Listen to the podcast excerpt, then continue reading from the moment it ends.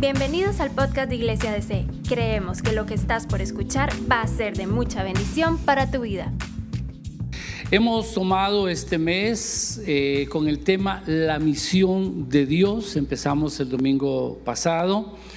Y es importante que nosotros entendamos que ah, hay que cambiar un poco nuestra forma de percibir nuestra vida cristiana en el sentido de que a veces estamos muy enfocados en lo que Dios me, quiere dar a mí.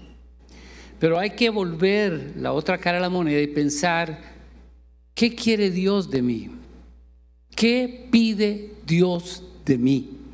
¿Ves que es diferente? Y este año la pastoral ha tenido el sentir, en algunos momentos del transcurso del año vamos a estar haciendo unos énfasis sobre esa, esa pregunta, ¿verdad? Que tiene que ver con la misión de Dios. ¿Qué es lo que Dios nos pide? ¿Cuál es el mandato que Él nos ha dado para, para hacer? Y nos basamos en Mateo capítulo 28. Mire hermanos, si uno pone como prioridad las cosas de Dios, Dios se encarga del resto de nosotros. Y yo tengo esa certeza y esa convicción basado en Mateo 6:33. ¿Recuerda que dice? Mas buscad primeramente el reino de Dios y su justicia. ¿Qué es buscar primeramente el reino de Dios? Buscar lo que a Dios le importa, a buscar lo que Dios ama, buscar lo que a Dios le apasiona buscar donde Dios tiene su corazón puesto. Y la pregunta aquí es, ¿dónde está el corazón de Dios? ¿Dónde está el corazón de Dios? Hermanos, el corazón de Dios está en las almas perdidas, en aquellos que todavía no le conocen. Ya nosotros estamos dentro del rebaño y, nuestro Padre Celestial tiene cuidado de nosotros. ¿Cuántos dicen amén? Él tiene cuidado de nosotros. Pero eh, no, a veces no hemos entendido eso, estamos muy afanados por, por las añadiduras, por el comer, por el vestir, por estar protegidos, etcétera, etcétera. Se nos olvida que hay una prioridad y es el reino de Dios. Es lo que está en el corazón de Dios. Y de eso es que estamos hablando estos domingos y vamos a hacer algunos énfasis durante el año. Vamos a San Mateo entonces, capítulo 28, versículo 19 y 20. Aquí encontramos lo que se conoce como la gran comisión. La gran comisión. Y dice así la Biblia, Jesús se acercó entonces a ellos y le dijo, se me ha dado toda autoridad en el cielo y en la tierra. Por tanto, vayan y quiero hacer énfasis allí, vayan y hagan discípulos a todas las naciones, bautizándolos en el nombre del Padre, del Hijo y del Espíritu Santo, enseñándoles a obedecer todo lo que les he mandado a ustedes y les aseguro que estaré con ustedes siempre hasta el fin del mundo. Y luego se remacha esta, este mandato con Hechos 1.8 que dice, el Señor mismo antes de ascender a los cielos. Pero cuando venga el Espíritu Santo sobre ustedes, recibirán poder y serán mis testigos tanto en Jerusalén, en toda Judea y Samaria y hasta los confines de la tierra. Que el Señor nos dé esta mañana oídos para oír, oídos para oír. Mis amados hermanos, el Señor ha dicho que Él nos ha dado toda autoridad, eh, que Él tiene toda autoridad y esa autoridad Él la ha transferido a nosotros para ser comunicadores, para compartir las buenas nuevas a otros. La, Jesús demostró que Él tiene una autoridad completa sobre el pecado, sobre la enfermedad, sobre la muerte y sobre la naturaleza. Tengo escrituras para cada uno de ellos, pero por tiempo lo menciono nomás como un bosquejito allí. Sobre estas cuatro áreas Él tiene autoridad, lo demostró, perdonando pecados, sanando a la gente, levantando a los muertos y eh, contra la naturaleza misma cuando reprendió, reprendió perdón, el, el, viento fuerte, las olas fuertes que amenazaban con hundir la barca donde él iba con sus discípulos. Jesús se levanta, reprende al viento, reprende, reprende las olas y hubo una calma. Los vientos y las olas, el mar obedecen aquel que dijo, toda autoridad me es dada en los cielos y en la tierra. El apóstol eh, eh, Pablo en su carta a los filipenses también nos habla de esa autoridad de Jesús en tres esferas. Dice eh, Filipenses 2, Filipenses 2, versículo 9 al 11. Por esto Dios le exaltó hasta lo sumo, lo máximo, y le otorgó el nombre que está sobre todo nombre, para que en este nombre de Jesús se doble toda rodilla de los que están en el cielo, en la tierra y debajo de la tierra, y toda lengua confiese que Jesucristo es el Señor para gloria de Dios Padre. ¿Cuántos dicen amén? Jesús tiene toda autoridad y este Jesús a quien hoy predicamos en este lugar, a quien hoy adoramos en este lugar, eh, nos ha dado su autoridad para ser portadores de este poderoso mensaje a los perdidos. Y usted tiene que entender esto.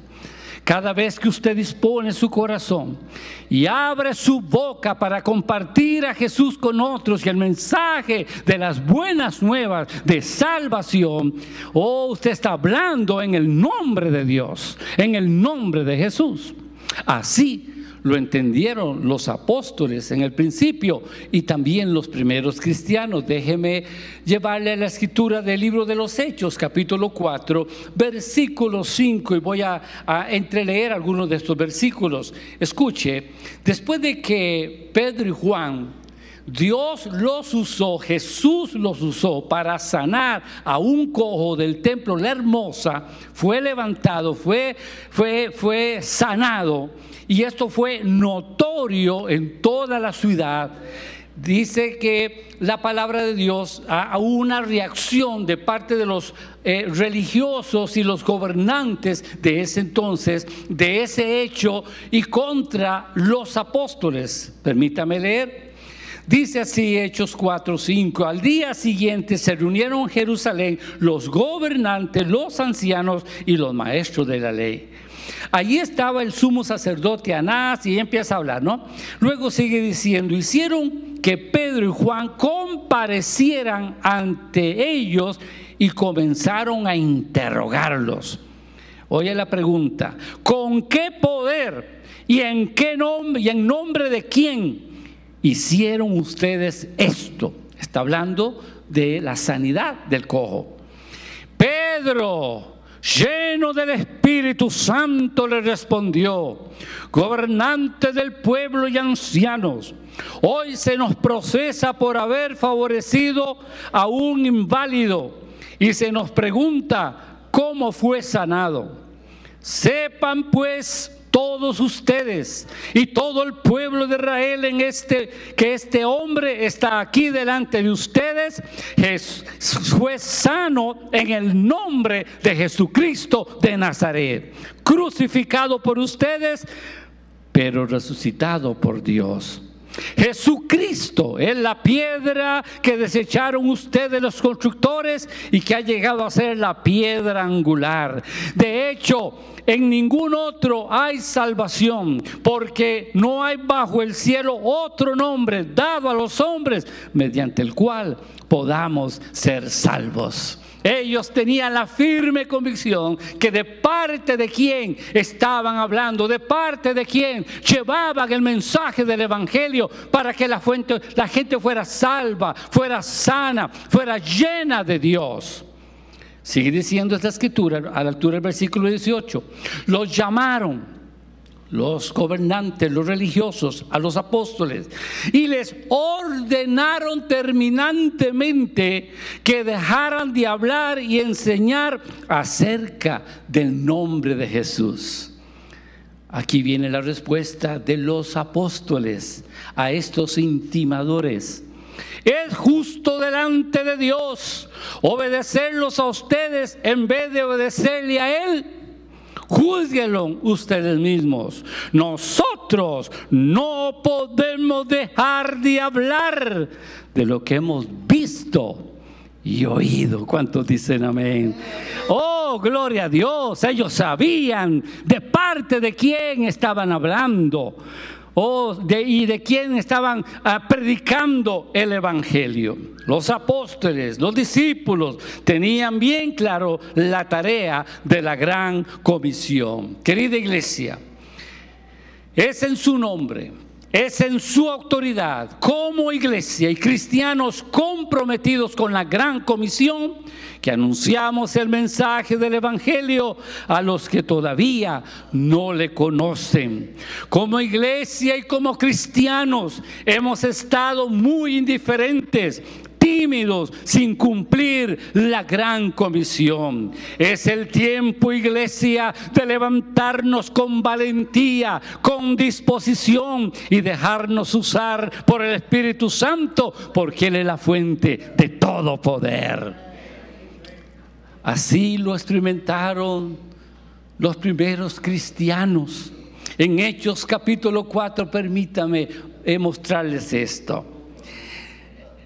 A esta altura de este pasaje, dice, y después de ese interrogatorio, de esa amenaza, dice el, texto bíblico, al quedar libres, Pedro y Juan volvieron a los suyos y les relataron todo lo que les había dicho los jefes y los sacerdotes y los ancianos, los religiosos. Cuando lo oyeron, la iglesia oyó lo que estaba pasando, lo que había pasado. Dice, cuando lo oyeron a ellos, alzaron unánimes la voz en oración. Y ahí está el secreto, hermanos. Allí está el secreto para poder cumplir con la gran comisión. Porque Satanás va a querer intimidarnos. Satanás va a querer que nuestra boca esté cerrada y no hablemos de Jesús. Y así, permítame decirle, hablando en una forma general, así Satanás tiene a la iglesia callada, intimidada. No habla de Jesús. No comparte a Jesús. No habla de las buenas nuevas. Y nosotros, Dimensión Cristiana, no somos la excepción. No somos la excepción. Tenemos que recurrir una vez más a los principios neotestamentarios de la iglesia primitiva y alzar unánime la voz en oración a Dios. No esa oración no solo estamos pidiendo para nosotros, sino una oración que revolucione nuestro corazón y nuestro corazón sea tocado por el corazón de Dios y empecemos a amar lo que Dios ama. Dios ama las almas perdidas. Eso es lo que está en el corazón de Dios. Y ellos lo entendieron de esta forma y empezaron a orar. Escuche esta oración y ojalá la podamos hacer nosotros, parte nuestra, mis queridos hermanos, y nuestra vida daría un giro de 180 grados, de dejar de pensar tanto en nosotros mismos y pensar que el Señor nos ha dejado una tarea, nos ha delegado una, una comisión, una, una responsabilidad, y es comunicar este Evangelio a aquellos que no le conocen. La oración fue esta. Soberano Señor, aleluya. Soberano Señor, creador del cielo y de la tierra, el mar, etcétera, etcétera. ¿Por qué se sublevan las naciones y en vano conspiran los pueblos? Ahora, Señor, toma en cuenta sus amenazas y concede a tus siervos el proclamar tu palabra sin temor alguno. Por eso, extiende tu mano para sanar y hacer señales y prodigios mediante el nombre de tu santo siervo Jesús. Vea la oración que hicieron, hermanos. No se agallinaron ante las amenazas y la intimidación de los religiosos y los políticos de su tiempo. No, ellos buscaron el rostro de Dios. Fueron al que es soberano, aleluya, y tiene control sobre todas las cosas y gobierna sobre todas las cosas y gobierna sobre su iglesia. Fueron allí y su oración fue, Señor, por favor, resta importancia a lo que estas autoridades terrenales están tratando de hacer, de callarnos e intimidarnos.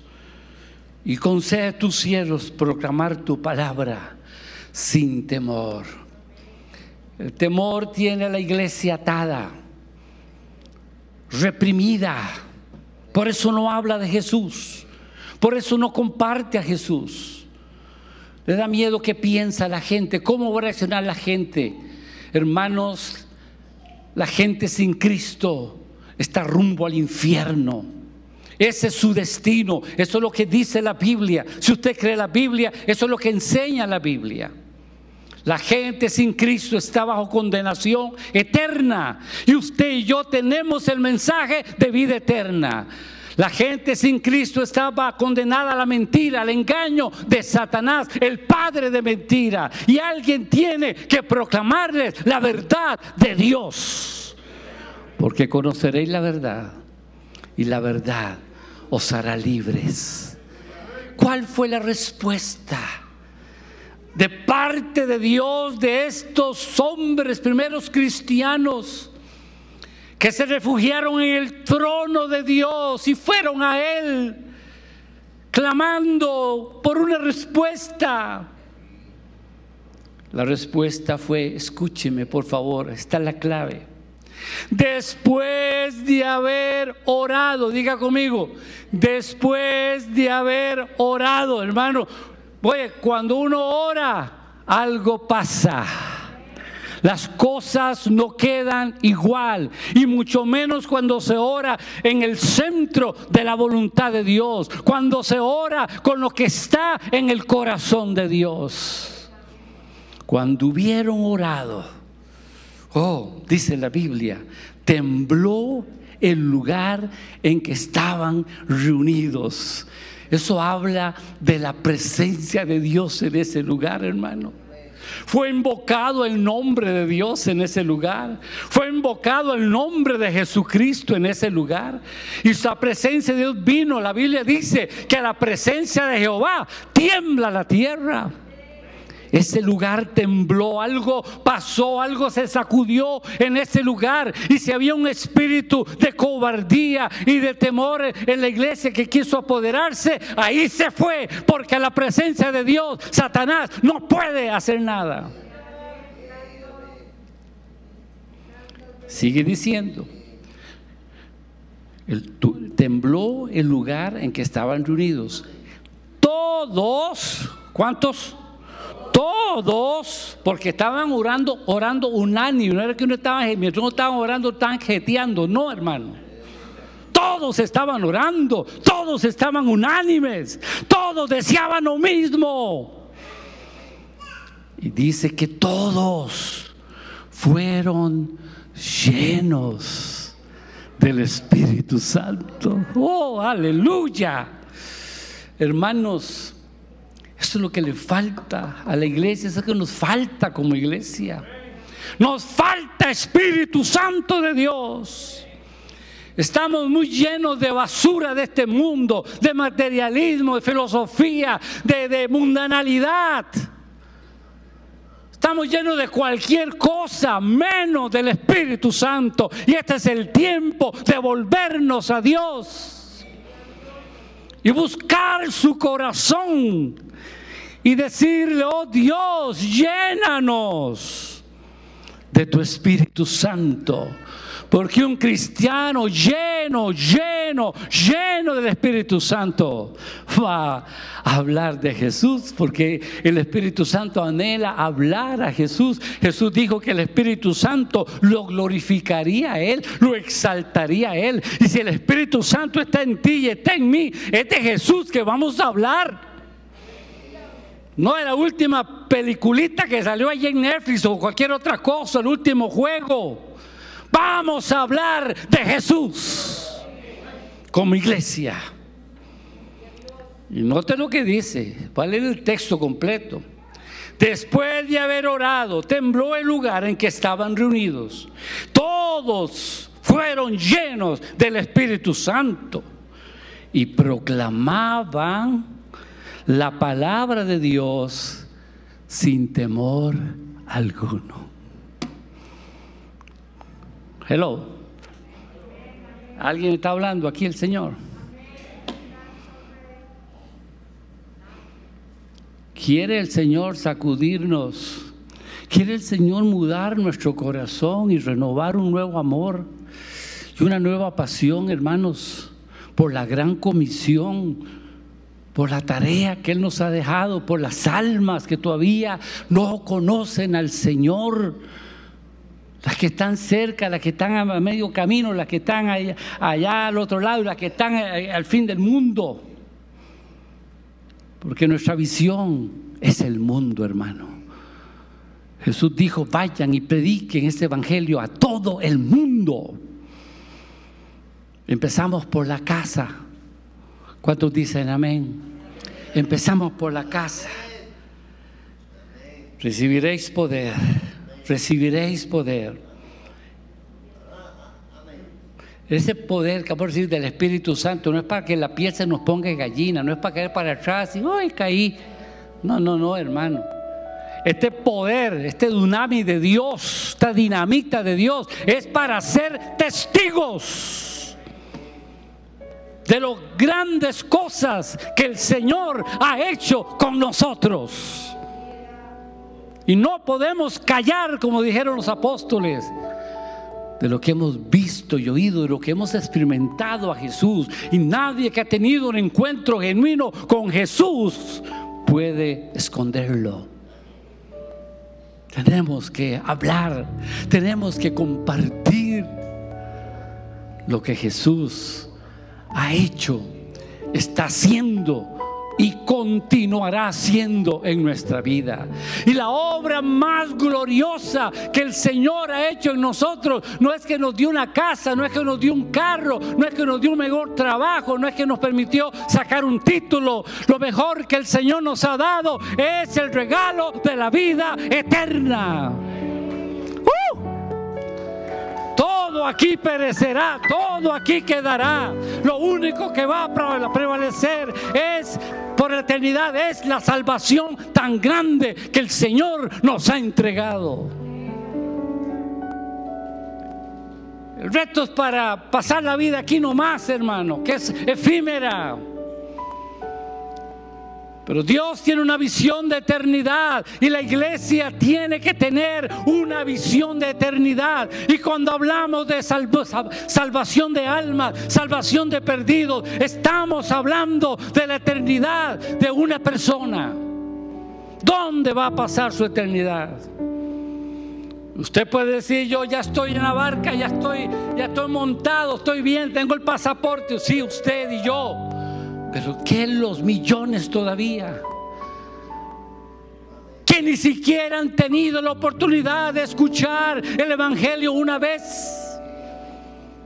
Lo que han escuchado tal vez es de religión, pero no de salvación, que es muy diferente.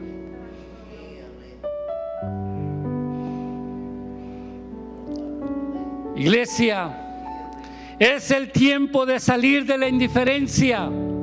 Es el tiempo de tomar conciencia, convicción que Jesús, el Señor, nos ha entregado, nos ha dado la tarea de la evangelización y un mensaje de perdón y de vida eterna para compartirla con urgencia con los perdidos. Urgencia. ¿Qué tenemos que hacer como cristianos para ser testigos poderosos y convertirnos en ganadores de almas. ¿Qué tenemos que hacer? Dos cosas, ahí la tenemos, los principios que acaba de leer. Uno, acuda a la fuente. La fuente es el Espíritu Santo. Acuda ahí, Espíritu Santo, lléname, lléname para, para dame el valor para compartirte a ti sin miedo. Y segundo, ore, ser lleno, lleno, lleno del Espíritu Santo. Cuando usted está lleno del Espíritu Santo, recibirá el denuedo, el poder de lo alto. El Espíritu Santo, escúcheme, te va a llenar de un nuevo amor, de una nueva pasión por las almas perdidas y te va a usar. Diga, el Señor me va a usar. Me va a usar para alcanzar a muchos para Jesús. A veces nos hacemos promotores de gratis de cosas de esta vida. Vieras qué película, vieras qué serie. Y empezamos a promocionarla, pero una cosa, como si eso hubiera cambiado nuestra vida. Y la recomendamos a medio mundo. Ah, pero, pero no hablamos de Jesús, no recomendamos a Jesús. ¿No compartimos a Jesús? Es para que pensemos un poquito, amados, nada más. Mis amados hermanos, a veces pensamos que los primeros cristianos eran diferentes a nosotros, que ellos poseían una calidad de vida la cual nosotros no podemos aspirar.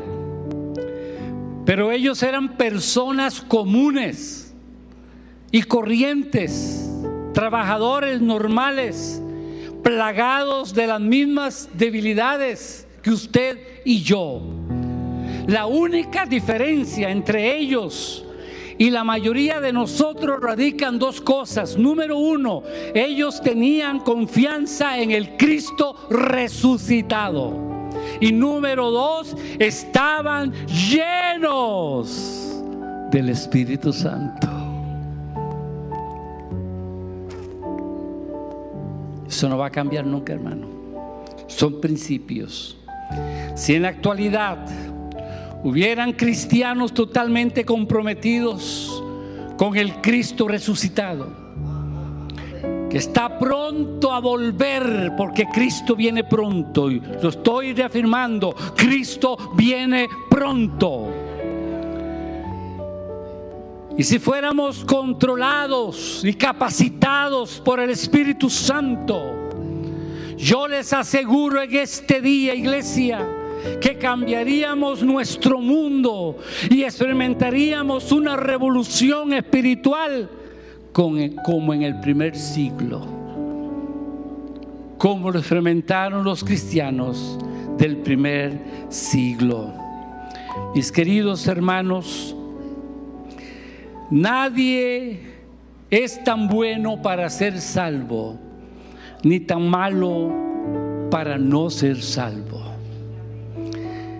Dios tiene un plan, se llama plan A.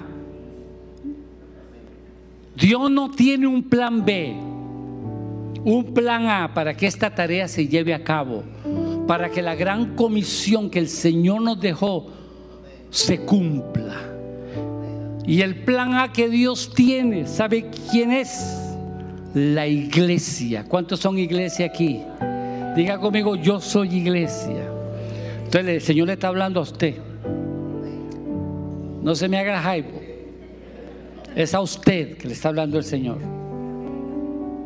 Usted es iglesia. Y usted es el plan A de Dios. Dios cuenta contigo. Dios cuenta con tu boca, con tus manos, con tus pies, con tu tiempo, con tu talento. Todo esto debemos entregarlo y comprometernos a sacar esta tarea que el Señor nos dejó. Querida iglesia, usted y yo debemos estar convencidos que tanto hombres como mujeres están perdidos sin Cristo.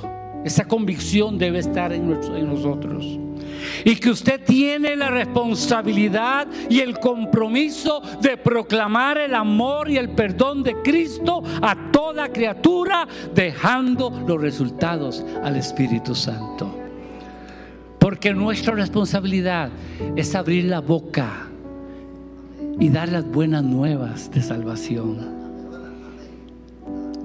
Su responsabilidad no es convertir la gente, porque usted y yo no convertimos a nadie. El que convierte es el Espíritu Santo. Él es el que trae convicción de pecado. Él es el que trae convicción de arrepentimiento sincero, amado, en el corazón, para que se conviertan al Cristo vivo, al Cristo de la cruz. Él es, pero alguien tiene que hablar. Alguien tiene que proclamar, dice Pablo, ¿cómo creerán si no hay quien les predique? ¿Y quién va a predicar? Hermanos, algunos dicen, ah, que lo hagan los pastores. No, mi amado, esto es trabajo de todos. De todos. Ah, es que yo sirvo en esto en la iglesia. Sí, sí, sirva. Pero la, gran comisión es de todos. Todos tenemos la responsabilidad y el compromiso de anunciar a Jesús. Yo les invito para que el próximo sábado usted pueda participar de un seminario breve, pero que vamos a ayudarle a decirle el cómo, porque algunos tal vez ahorita se sienten, se sienten mal y está bien que se sientan mal y ojalá que se sientan peor.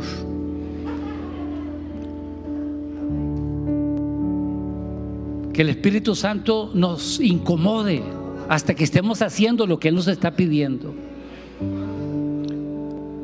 Pero queremos ayudarle, capacitarle en este seminario y darle respuesta a cómo hacerlo. Vamos a dar algunos tips, unos dos o tres eh, métodos de evangelismo usted pueda, para que usted pueda compartir a Jesús con otros. ¿Le gustaría?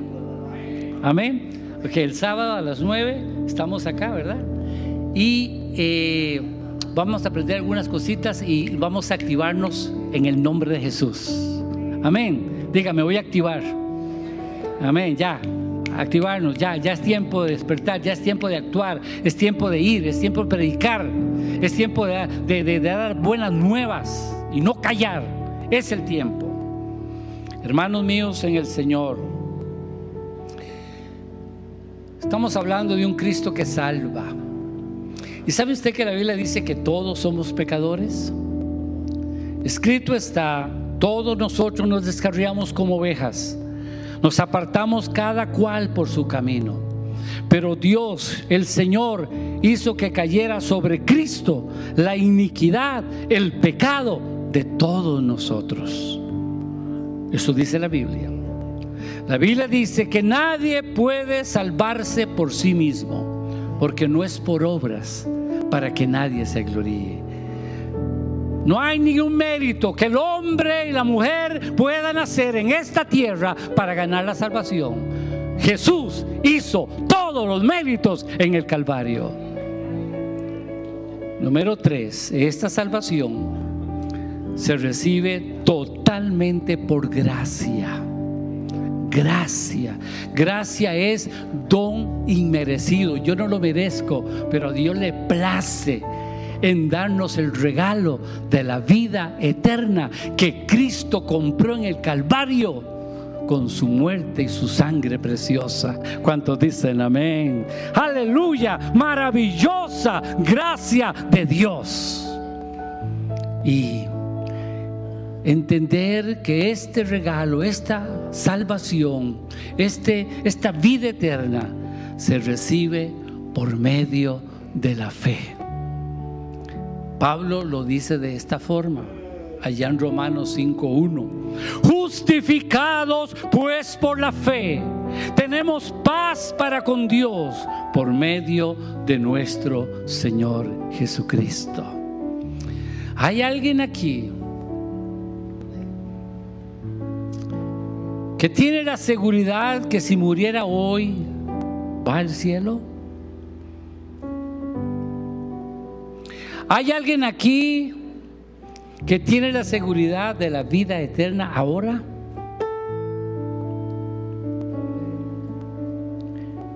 Si hay alguien aquí o allá en casa, hermanos que están conectados virtualmente, que no tienen esa seguridad, cualquier persona, donde esté, que esté mirándonos,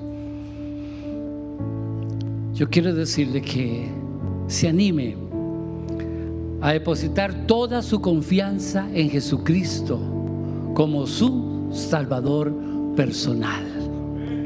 Haga de Jesús su Salvador personal.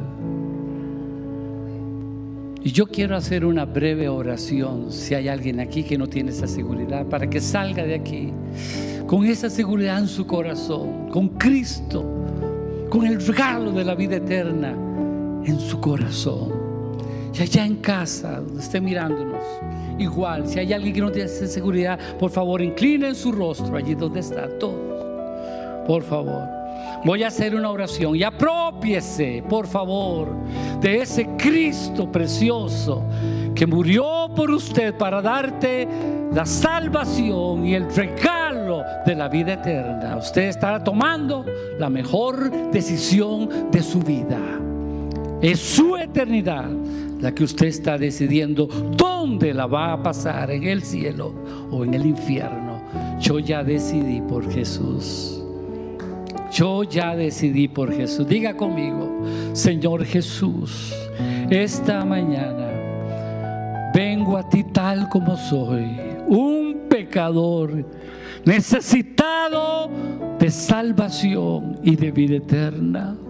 Jesús, sé que moriste por mí en la cruz del Calvario y que cargaste con todas mis culpas y mis pecados y que solo en ti, en tu nombre, hay salvación. Hoy me rindo a ti, me arrepiento de mis pecados y te recibo por la fe en mi corazón como mi único Salvador personal. Jesús, transfórmame, cambia mi mente, cambia mi corazón. De hoy en adelante confío solo en ti para mi salvación.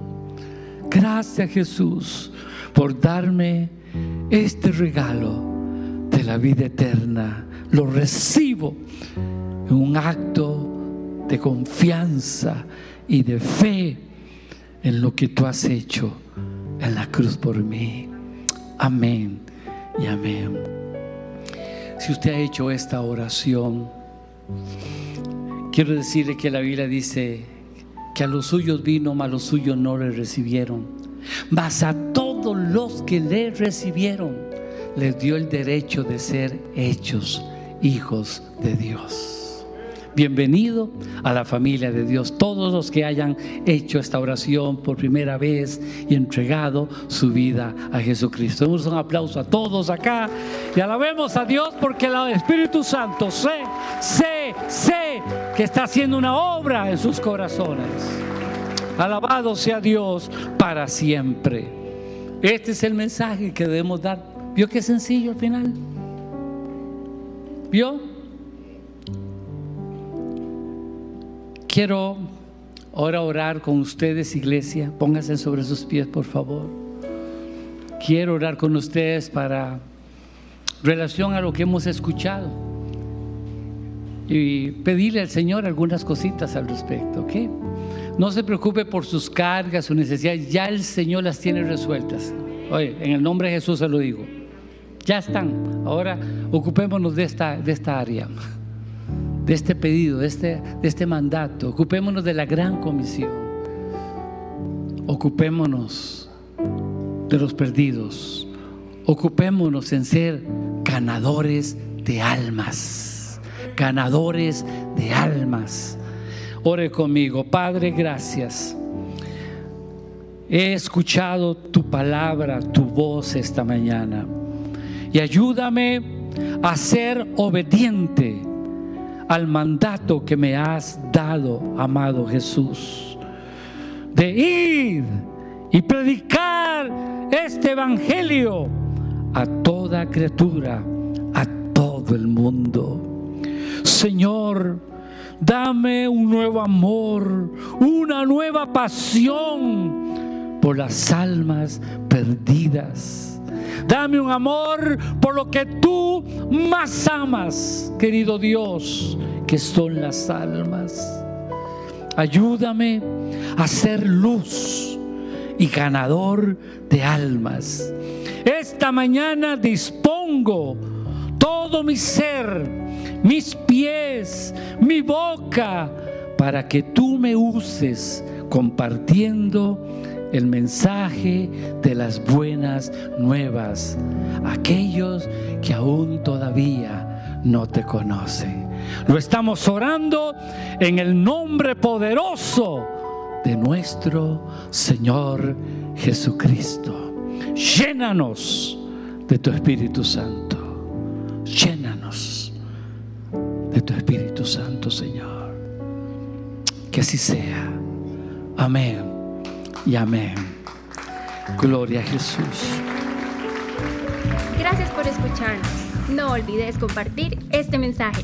Para más contenido e información sobre Iglesia DC, puedes visitar nuestro sitio web iglesiadc.com.